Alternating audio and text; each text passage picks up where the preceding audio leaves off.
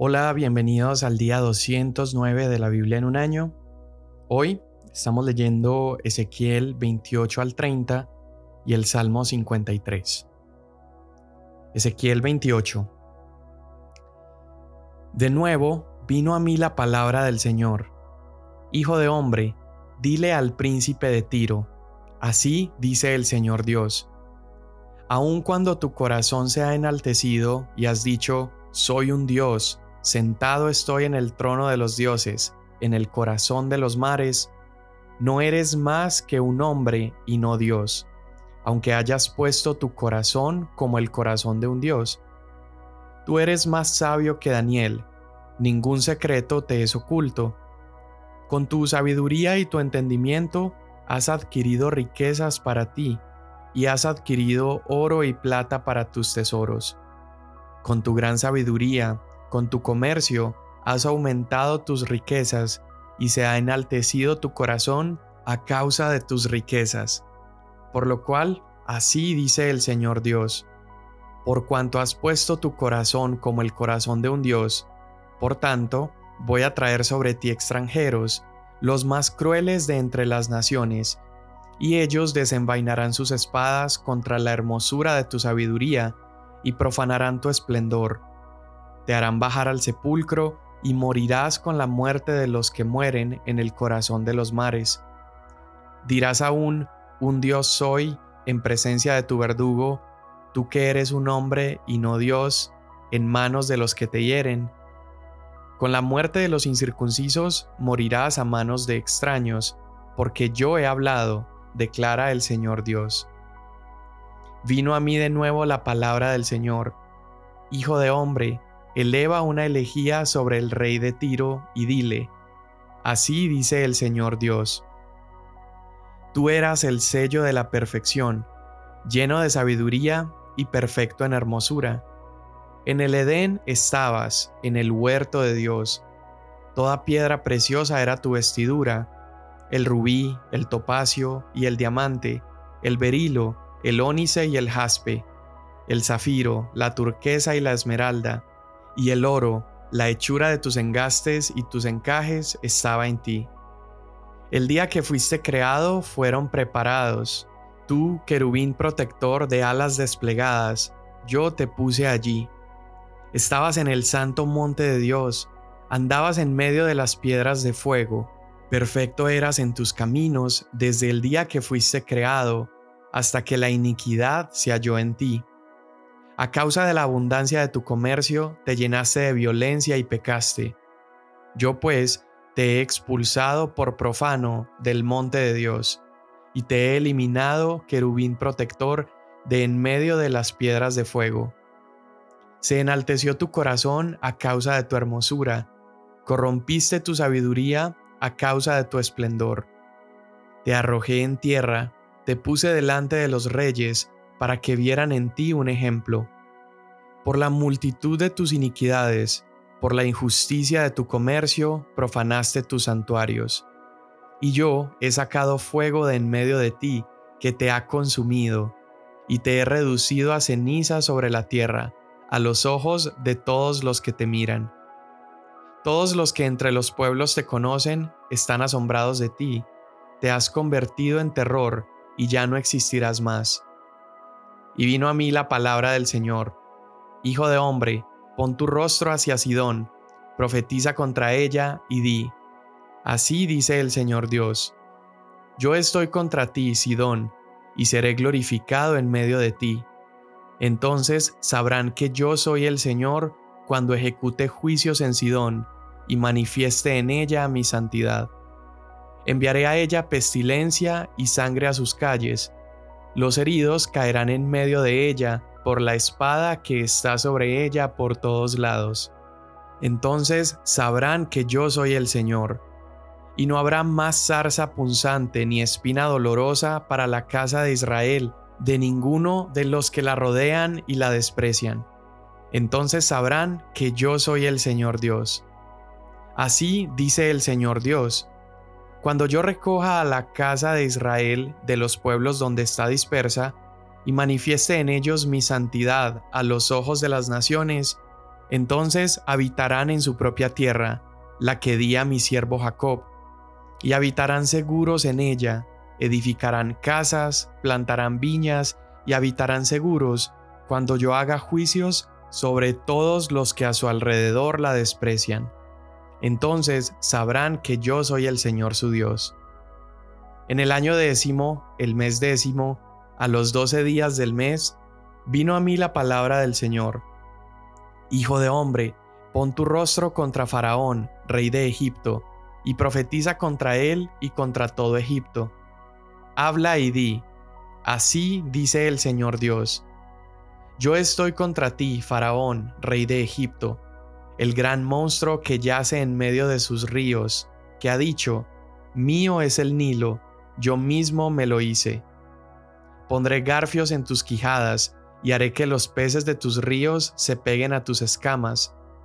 Te sacaré de en medio de tus ríos, con todos los peces de tus ríos pegados a tus escamas, y te abandonaré en el desierto, a ti y a todos los peces de tus ríos.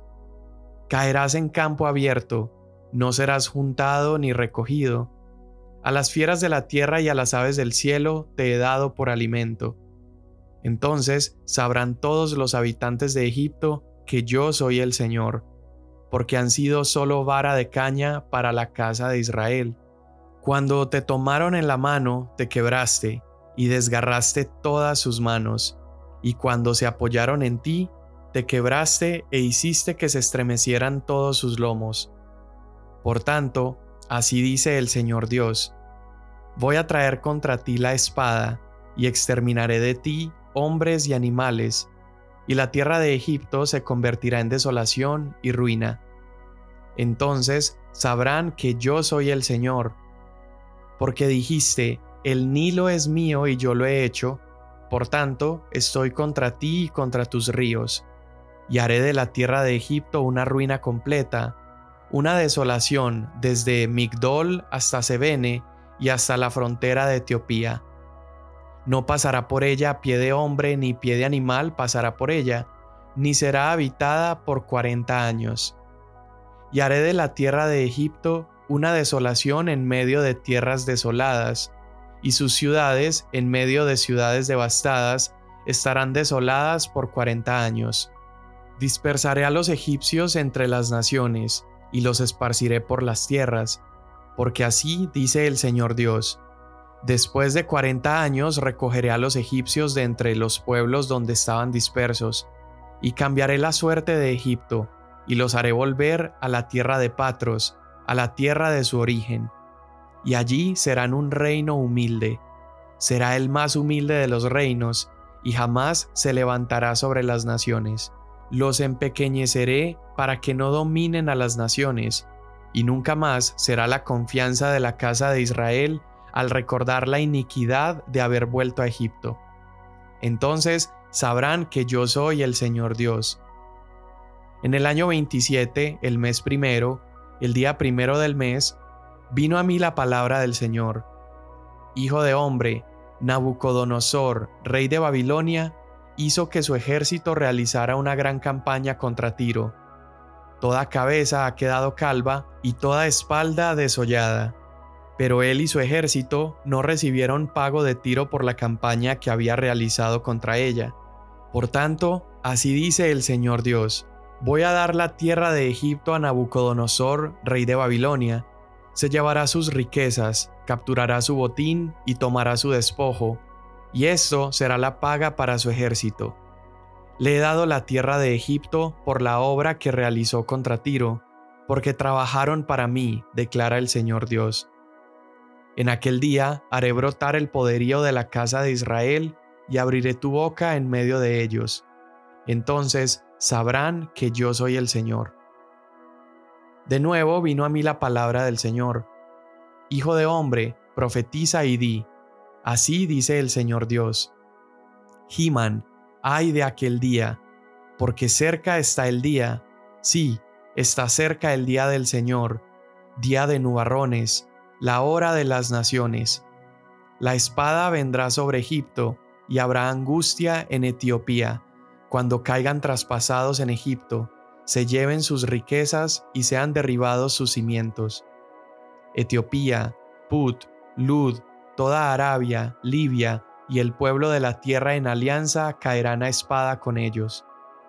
Así dice el Señor, ciertamente caerán los que apoyan a Egipto, y se vendrá abajo el orgullo de su poder.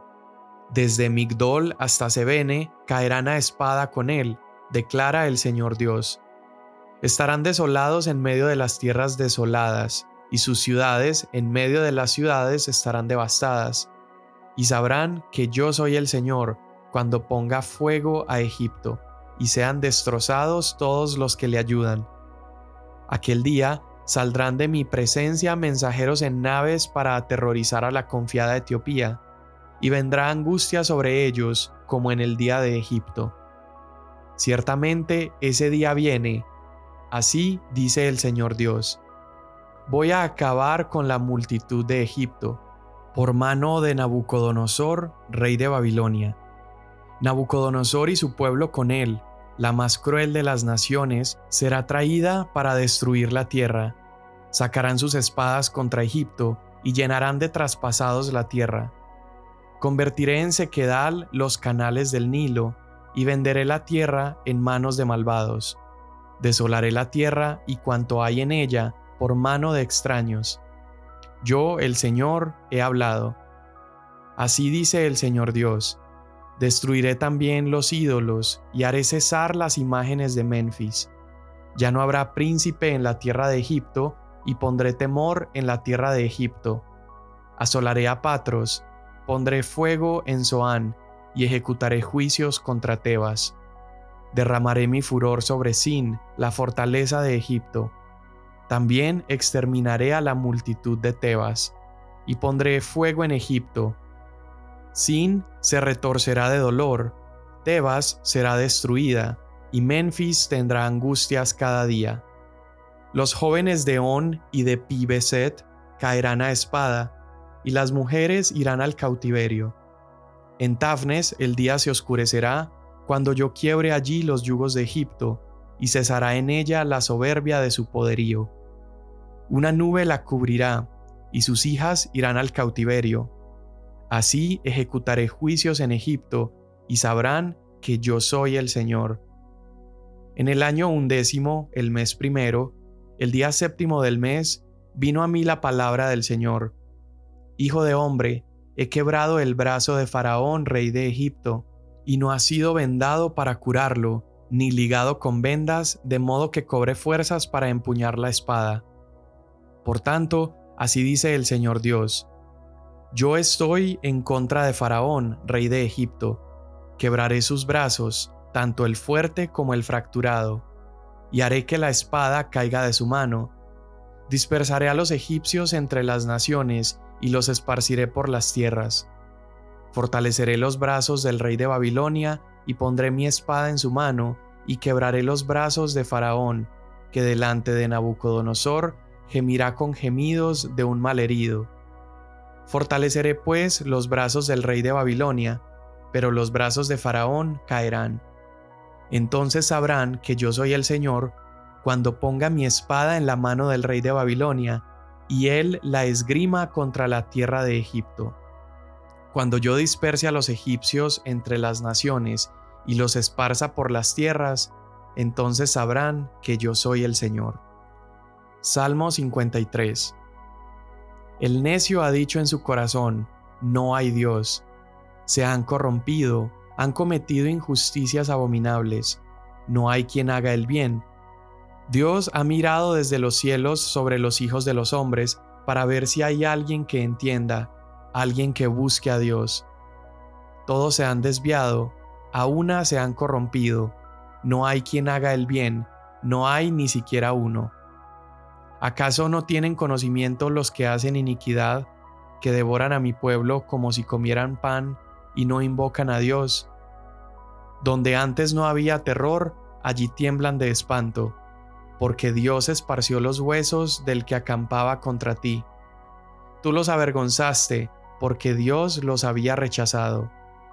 Oh, si de Sión saliera la salvación de Israel. Cuando Dios restaure a su pueblo cautivo, se regocijará Jacob y se alegrará Israel. Amén. Muy bien, pues continuamos con estas palabras en contra de las naciones alrededor de Israel y acá vemos las últimas palabras en contra de Tiro. Luego Dios habla a Sidón y luego termina hablando a Egipto. Pero antes de terminar las palabras contra Tiro, vemos algo interesante que sucede. Los primeros versos están dirigidos al príncipe de Tiro, pero luego en el verso 11 se habla al rey de Tiro. Y acá hay diferentes posturas acerca de esto, diferentes estudiosos tienen distintas opiniones, pero hay algunos que piensan que a partir del verso 11 se está hablando a la autoridad detrás del príncipe. Es decir, al principio se habla al príncipe terrenal, un gobernante terrenal de Tiro, pero luego se está hablando como al gobernante espiritual o a la autoridad espiritual detrás de un gobernante terrenal. Y esta idea puede tal vez respaldarse un poco si comparamos Isaías 14, donde también la descripción del rey de Babilonia parece trascender un poco más que, que un rey terrenal y es como si se estuviera refiriendo directamente a Satanás. O también en Daniel capítulo 10 versos 10 al 20, el ángel Miguel describe su batalla contra un gobernante, pero no es un gobernante terrenal, sino un gobernante espiritual y le da el nombre del príncipe de Persia. Entonces acá, eh, al parecer está hablando a este gobernante espiritual, el rey de Tiro. Y esta postura plantea lo siguiente, que así como Isaías 14, este capítulo está arrojando algo de luz o nos está dando una idea de cómo fue que Satanás cayó de los cielos.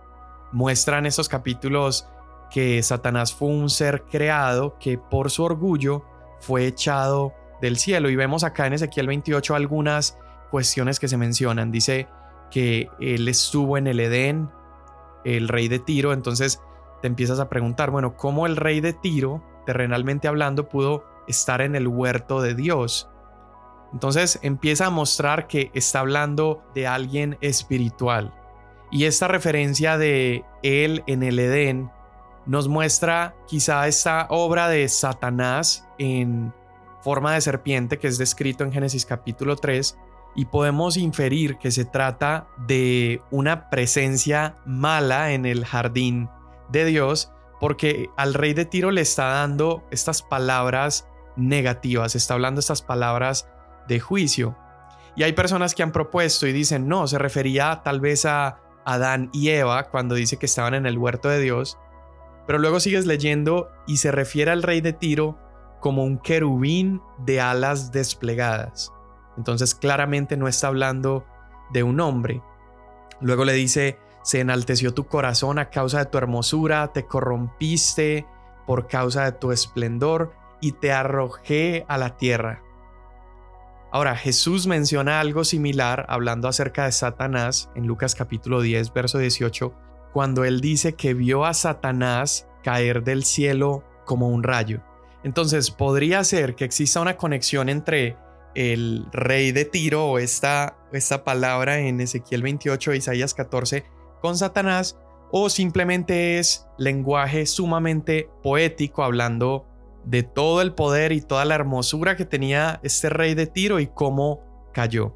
Ahora, si la primer propuesta es real y si está hablando acerca de Satanás, entonces hay algo que podemos aprender y es que el Señor, nuestro Dios, tiene autoridad sobre todo gobierno, sobre todo principado y autoridad, no solamente terrenal, pero también sobre todo gobierno espiritual. Ahora, independientemente de que Ezequiel 28 nos esté hablando de Satanás, sabemos que es verdad que Dios tiene autoridad sobre demonios, sobre toda la maldad, aun si Satanás es llamado el príncipe de este mundo.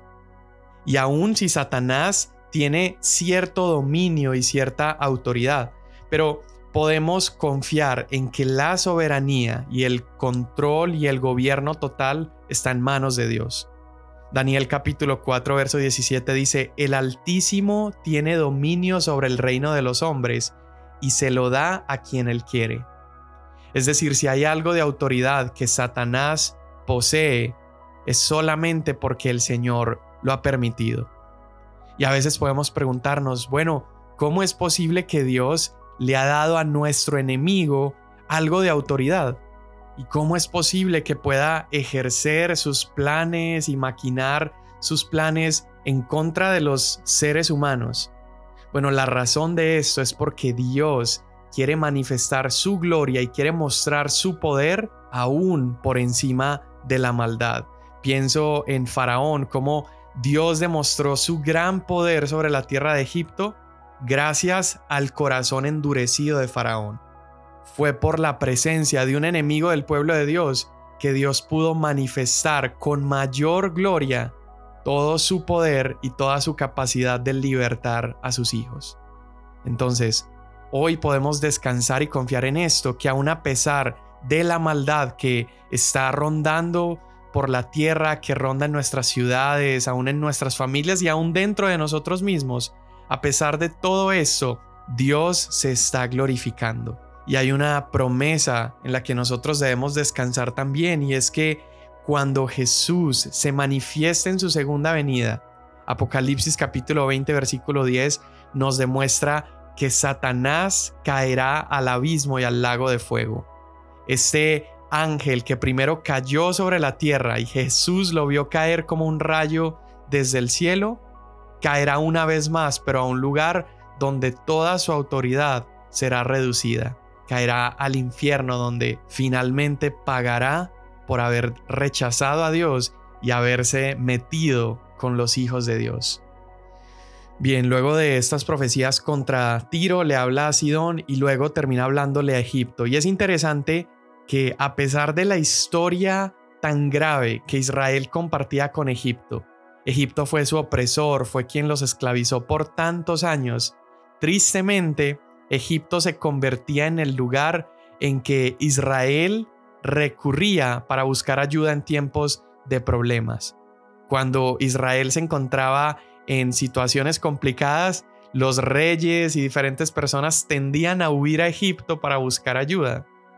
Y esto nos muestra un problema que tanto Israel como nosotros compartimos, y es esa mala memoria que nos hace pensar que nuestros opresores siguen teniendo algo que ofrecernos. Olvidamos una y otra vez que aquello que nos esclavizó antes nos causó tanto daño y pensamos a veces que si volvemos a aquellas cosas o aquel lugar o aquellas personas o aquel pecado, pensamos que estaremos satisfechos, pero olvidamos todo el dolor y todo el sufrimiento que causó. Ahora, en los tiempos de Ezequiel, Egipto tenía mucho poder, tenía muchos recursos, y el pueblo de Dios, Israel, fue a buscar ayuda en Egipto en lugar de buscarla en Dios. Y para Dios esto fue adulterio.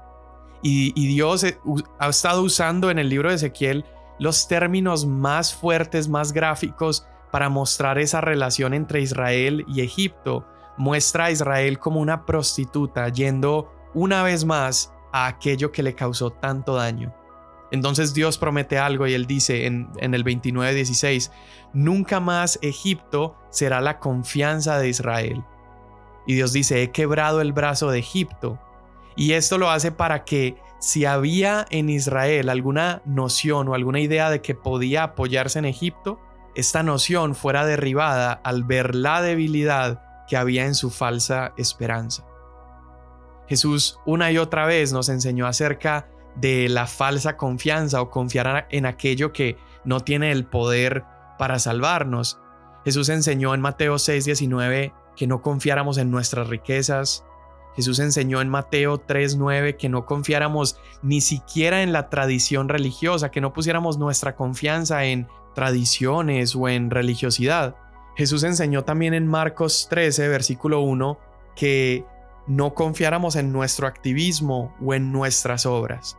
En otras palabras, Jesús nos enseña que confiar en cualquier otra cosa que no sea Dios sería como lo que hacía Israel cuando confiaba en Egipto, y es confiar en una caña que se quiebra. Entonces estos capítulos que leímos el día de hoy son un recordatorio de varias cosas. Número uno, que Satanás se encuentra bajo la autoridad de Dios. Nada tiene el poder y la autoridad de tocar tu vida sin que Dios en su soberanía lo permita.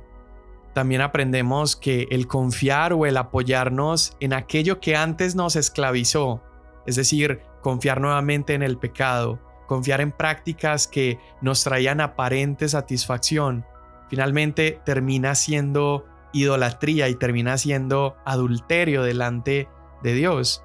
Si Cristo Jesús vino a esta tierra, murió en la cruz para librarnos de la esclavitud, ¿cómo es que tan fácilmente regresamos a aquello que nos oprimió? Así que hoy quiero orar por esto, Señor. En este día permítenos ser fieles a ti. Danos gracia para que nuestras memorias no sean cortas y volvamos con facilidad al lugar del cual tú nos rescataste. Permítenos disfrutar y vivir en la libertad que compraste para nosotros a través del sacrificio de tu Hijo Jesús en la cruz. Y si necesitas el día de hoy quebrar todo aquello en lo cual está puesta nuestra confianza, pero que no seas tú, entonces hazlo, Señor, y que nuestros ojos solamente estén fijos en ti. En el nombre de Jesús. Amén. Mañana nos vemos.